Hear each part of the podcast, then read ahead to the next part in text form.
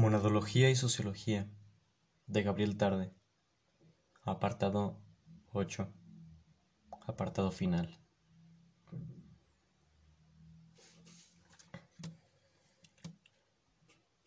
Puesto que el ser es el tener, se sigue de esto que toda cosa debe ser ávida. Ahora bien, si hay un hecho que habría debido impresionar todas las miradas, es efectivamente la avidez la ambición inmensa de que de un extremo al otro del mundo, del átomo vibrante o el animalillo prolífico al rey conquistador, llena y mueve a todos los seres. Toda posibilidad tiende a realizarse, toda realidad tiende a universalizarse. Toda posibilidad tiende a realizarse, a caracterizarse netamente, de allí ese desborde de variaciones por encima y a través de todos los temas vivientes físicos y sociales.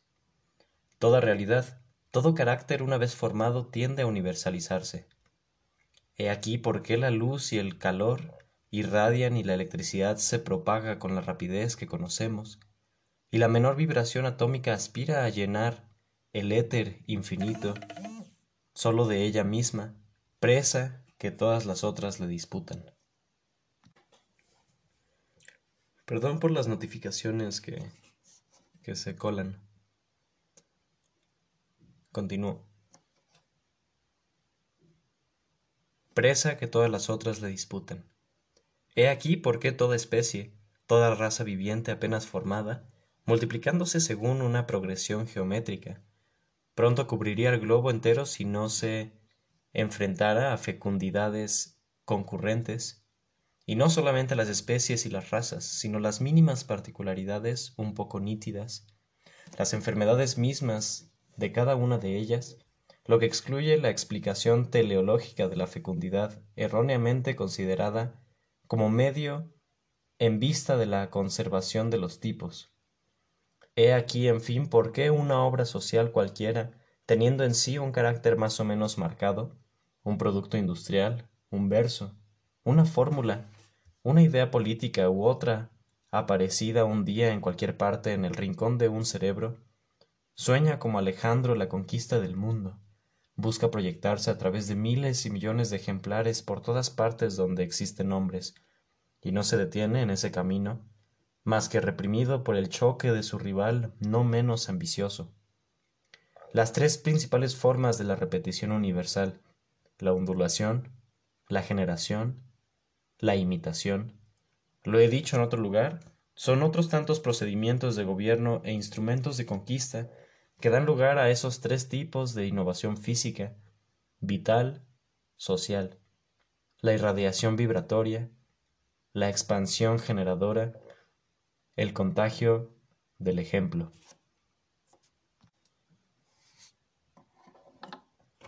El niño nace déspota, el prójimo para él como para los reyes negros, no sirve más que para servirlo.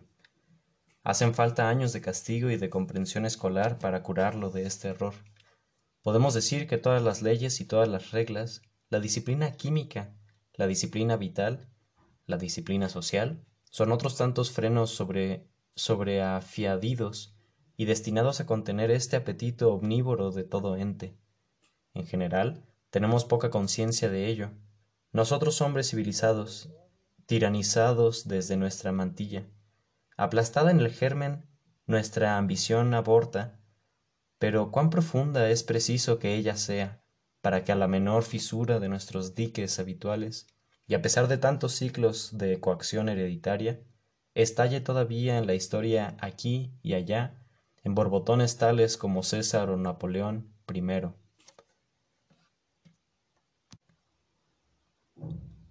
chocarse con su límite, con su impotencia constatada. Qué choque horrible para cualquier hombre y ante todo qué sorpresa. Desde luego existe en esta pretensión universal de lo infinitamente pequeño a lo infinitamente grande, y en el choque universal y eterno que resulta de ello, ¿con qué justificar el pesimismo?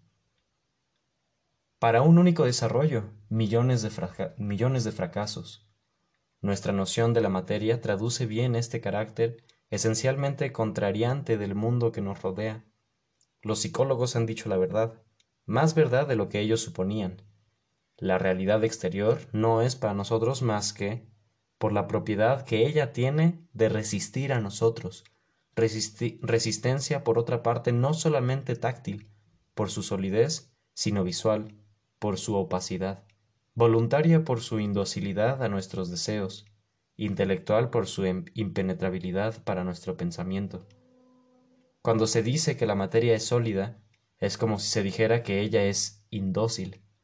A pesar de la ilusión contraria, se trata de una relación de ella con nosotros y no de ella con ella, la que especificamos, de ese modo, tanto para el primer atributo como para el segundo. ¿Se ha de esperar del porvenir un remedio para este estado de cosas? No, si damos crédito a las inducciones que nos sugiere el ejemplo de nuestras sociedades. La desigualdad entre los vencedores y los vencidos del mundo se acrecentará cada vez más. La victoria de unos y la derrota de los otros devendrán cada día más completas. En efecto, una de las señales más ciertas del progreso de la civilización en un pueblo es que las grandes reputaciones, las grandes empresas militares o industriales, las grandes reformas, las reorganizaciones radicales devienen allí posibles.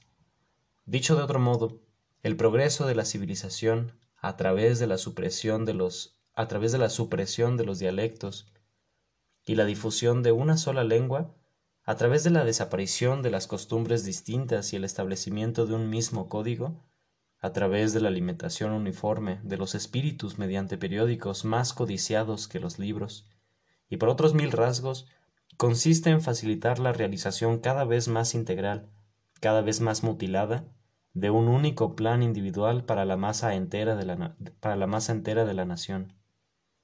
De suerte que miles de planes diferentes que en una fase menos avanzada habrían recibido, concurrentemente con el elegido, un comienzo de ejecución son condenados por esto a un ahogo fatal.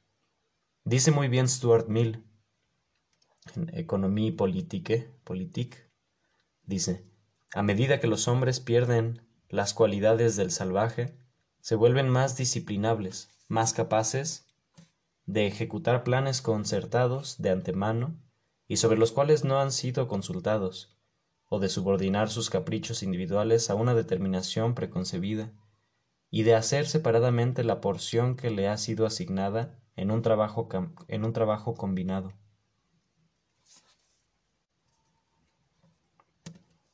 A la larga, luego de siglos y siglos, se ve hacia dónde la sucesión de un progreso semejante debe conducir a las naciones, a un grado de esplendor frío, de pura regularidad que tendrá algo de mineral y cristalino, y contrastará singularmente con la gracia extraña, con la complejidad completamente viva de sus inicios.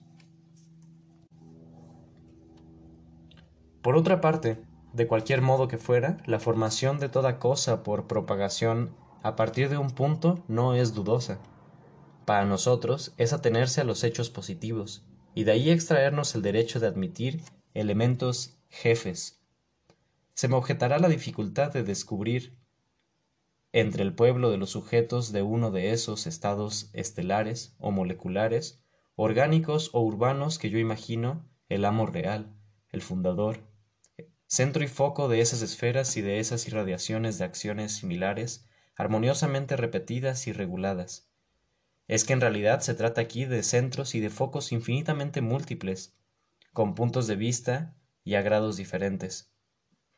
Para no tenernos sino a los más eminentes, existe aún, diríamos, en el seno del Sol, el átomo conquistador que, a través de su acción individual, extendida gradualmente a toda la nebulosa primordial, ha roto el feliz equilibrio del que, se nos asegura, ésta gozaba. Poco a poco, su influencia atractiva ha hecho una masa, mientras que, en su entorno, otros átomos, vasallos coronados, agrupaban separadamente bajo su ejemplo algunas fracciones de su vasto imperio y redondeaban los diversos planetas. Y luego de este primer nacimiento de los tiempos, estos átomos triunfantes, imitados ellos mismos por sus esclavos atractivos, ¿han dejado algún instante de atraer y de vibrar? ¿Han disminuido su poder de condensación por haberse esparcido contagiosamente en el espacio ilimitado? No. Sus imitadores no son sus rivales, sus imitadores no son sus rivales solamente, sino sus colaboradores.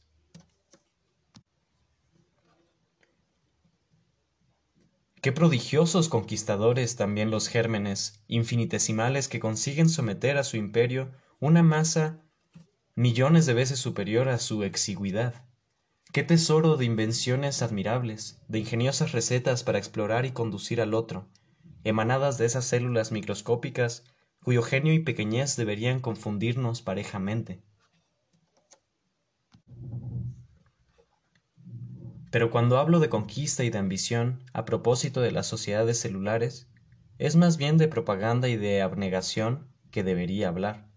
Sin dudas, todo esto es metafórico, pero también es preciso escoger bien los términos de sus comparaciones, y el lector consentirá no olvidar tampoco que si la creencia y el deseo, en el sentido puro y abstracto en que entiendo esas dos grandes fuerzas, esas dos únicas cantidades del alma, poseen la universalidad que les atribuyo, apenas hago una metáfora al llamar idea a la aplicación de la fuerza creencia a marcas cualitativas, internas, sin no obstante ninguna relación con nuestras sensaciones y nuestras imágenes.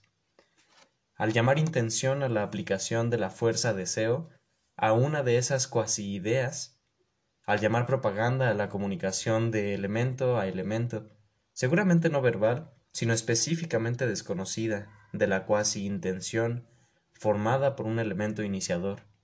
Al llamar conversión a la transformación interna de un elemento en el cual entra, en lugar de su propia cuasi intención, la del otro, etc. Bajo el beneficio de esta nota, proseguimos. Cuando un imperio pretende extenderse, él envía sobre un único punto del globo y no sobre un gran número de puntos a la vez, distantes unos de otros, no un solo hombre, sino un numeroso ejército que luego de haber conquistado ese punto, vuelca a otro lugar sus devastaciones. Cuando el jefe de una religión piensa en difundirla, él envía a todos los puntos cardinales, a todos lados donde pueda llegar, misioneros aislados, dispersos, encargados de anunciar la buena la buena nueva y de ganar las almas a través de la persuasión. Ahora bien, constato que en esto los procedimientos por los cuales se ejecuta la propagación de los seres vivientes se asemeja a una propaganda apostólica mucho más que a una anexión militar. Y que si se relaciona esta similitud así en otras, si se observa que cada especie viviente, como cada iglesia o comunidad religiosa, es un mundo cerrado a los grupos rivales, y no obstante hospitalario, ávido de nuevos reclutas, un mundo enigmático e indescifrable desde fuera, donde circulan palabras de orden misterioso, conocidas sólo por fieles, un mundo conservador donde uno se conforma escrupulosamente e indefinidamente, con una admirable abnegación, a los ritos tradicionales, un mundo muy jerarquizado en el que sin embargo la desigualdad no parece incitar revueltas. Un mundo a la vez muy activo y muy regulado, muy tenaz y muy flexible, hábil en plegarse a las circunstancias nuevas y perseverando en sus visiones seculares. Uno se convencerá que no, abuso, que no abuso de las libertades, de la analogía asimilando los fenómenos biológicos a las manifestaciones religiosas de nuestras sociedades antes que a su aspecto guerrero, industrial científico o artístico.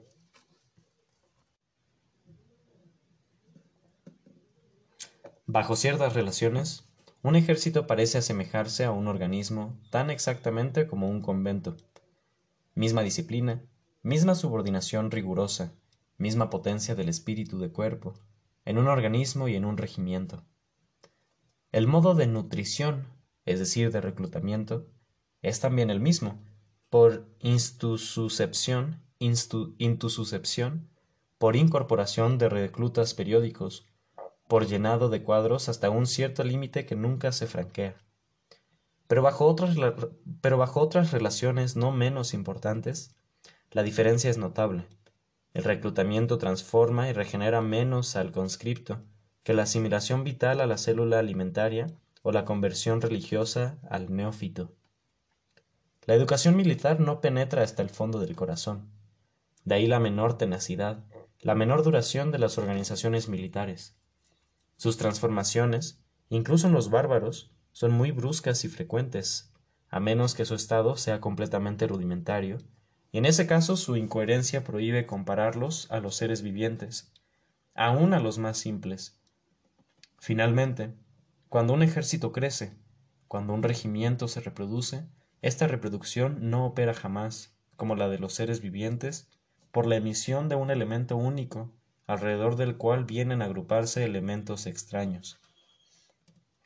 Es solamente por bipartición que un regimiento se reproduce, un único, un único soldado u oficial, encargado él solo, en hipótesis, de formar un cuerpo de tropas en un país extranjero, estaría en la impotencia absoluta de construir allí un pelotón de cuatro hombres de los que sería el, de los que sería el caporal. Por estos, caracteres, por estos caracteres diferenciales, la vida se nos aparece, pues, como una cosa respetable y sagrada, como una gran y generosa empresa de salvación, de redención de los elementos encadenados en los estrechos lazos de la química, y es sin dudas desconocer su naturaleza el considerar su evolución, con Darwin como una serie de operaciones militares donde la destrucción es siempre la compañera y la condición de la victoria. Ese gran prejuicio reinante parece confirmado por el penoso espectáculo de los vivientes que se devoran entre ellos. Al ver la garra de un gato lanzarse sobre un nido de pájaros, el corazón se encoge y se pone a maldecir el, egoísmo y la crueldad de la vida. Ella no es, sin embargo, ni egoísta ni cruel y antes de acusarla de este modo, deberíamos preguntarnos si no es posible interpretar sus acciones más repulsivas de una manera apropiada para conciliar este horror con la admiración que la belleza de sus obras nos fuerza a experimentar. Nada más fácil desde el punto de vista de nuestra hipótesis. Cuando un ser viviente destruye a otro para comerlo, los elementos que componen el ser destructor se proponen quizás dar a los elementos del ser destruido el mismo tipo de servicio que los fieles de una religión creen brindar a los secuaces de otro culto al destrozar sus templos, sus instituciones clericales, sus lazos religiosos y al esforzarse en convertirlos a la verdadera fe. Lo que es destruido en este caso es el exterior de los seres, de los elementos dotados de fe y amor, pero estos no son sacrificados, en general es preciso reconocerlo, se trata de la vida superior que absorbe y asimila la vida inferior, del mismo modo que son las grandes y elevadas religiones, cristianismo, islamismo, budismo, las que convierten a las, a las fetichistas y no viceversa.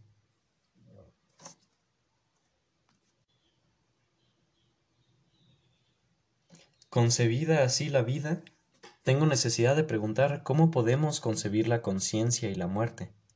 Llamo conciencia, alma, espíritu, al triunfo pasajero de un elemento eterno que sale, por un favor excepcional, de lo infinitesimal oscuro, para dominar un pueblo de hermanos devenidos sus súbditos, lo somete algún tiempo a su ley transmitida por sus predecesores y ligeramente modificada por él o marcada por su sello real. Y llamo muerte al destronamiento gradual o súbito, la abdicación voluntaria o forzada de este conquistador espiritual quien, despojado de todos sus estados, como Darío luego de, luego de Arbela, Napoleón luego de, de Waterloo, o como Carlos V en Saint-Just y Diocleciano en Tesalónica, pero mucho más cabalmente aún vuelto a poner al desnudo, entra en lo infinitesimal de donde ha partido, en lo infinitesimal natal, apenado quizás, seguramente no invariable y quién sabe, no inconsciente. No decimos pues ni la otra vida ni la nada, decimos la no vida, sin nada, sin nada prejuzgar. La no vida, tanto como el no yo, no es necesariamente el no ser, y los argumentos de ciertos filósofos contra la posibilidad de la existencia luego de la muerte no se sostienen más que los de los escépticos idealistas contra la realidad del mundo exterior. Que la vida sea preferible a la no vida, nada hay tampoco menos demostrado. Quizás la vida es simplemente un tiempo de pruebas, de ejercicios escolares y dolorosos impuestos a las mónadas quienes, al salir de esta dura y mística escuela, se encuentran purgadas de su anterior necesidad de dominación universal. Yo me persuado de que pocas de entre ellas, una vez depuestas del trono cerebral, aspiren a volver a escalar en él. Vueltas a su propia originalidad, a su independencia absoluta, renuncian sin esfuerzo y sin retorno al poder corporal y durante la eternidad saborean el estado divino en que las ha sumergido el último segundo de la vida la extinción, la exención en que las ha sumergido el último segundo de la vida, la exención de todos los males y deseos, no digo de todos los amores, y la certeza de poseer un bien oculto, durable eternamente. Así se explicaría la muerte, así se justificaría la vida, por la purgación del deseo. Pero esto es hipotetizar demasiado, ¿Me perdona usted este exceso metafísico, amigo lector?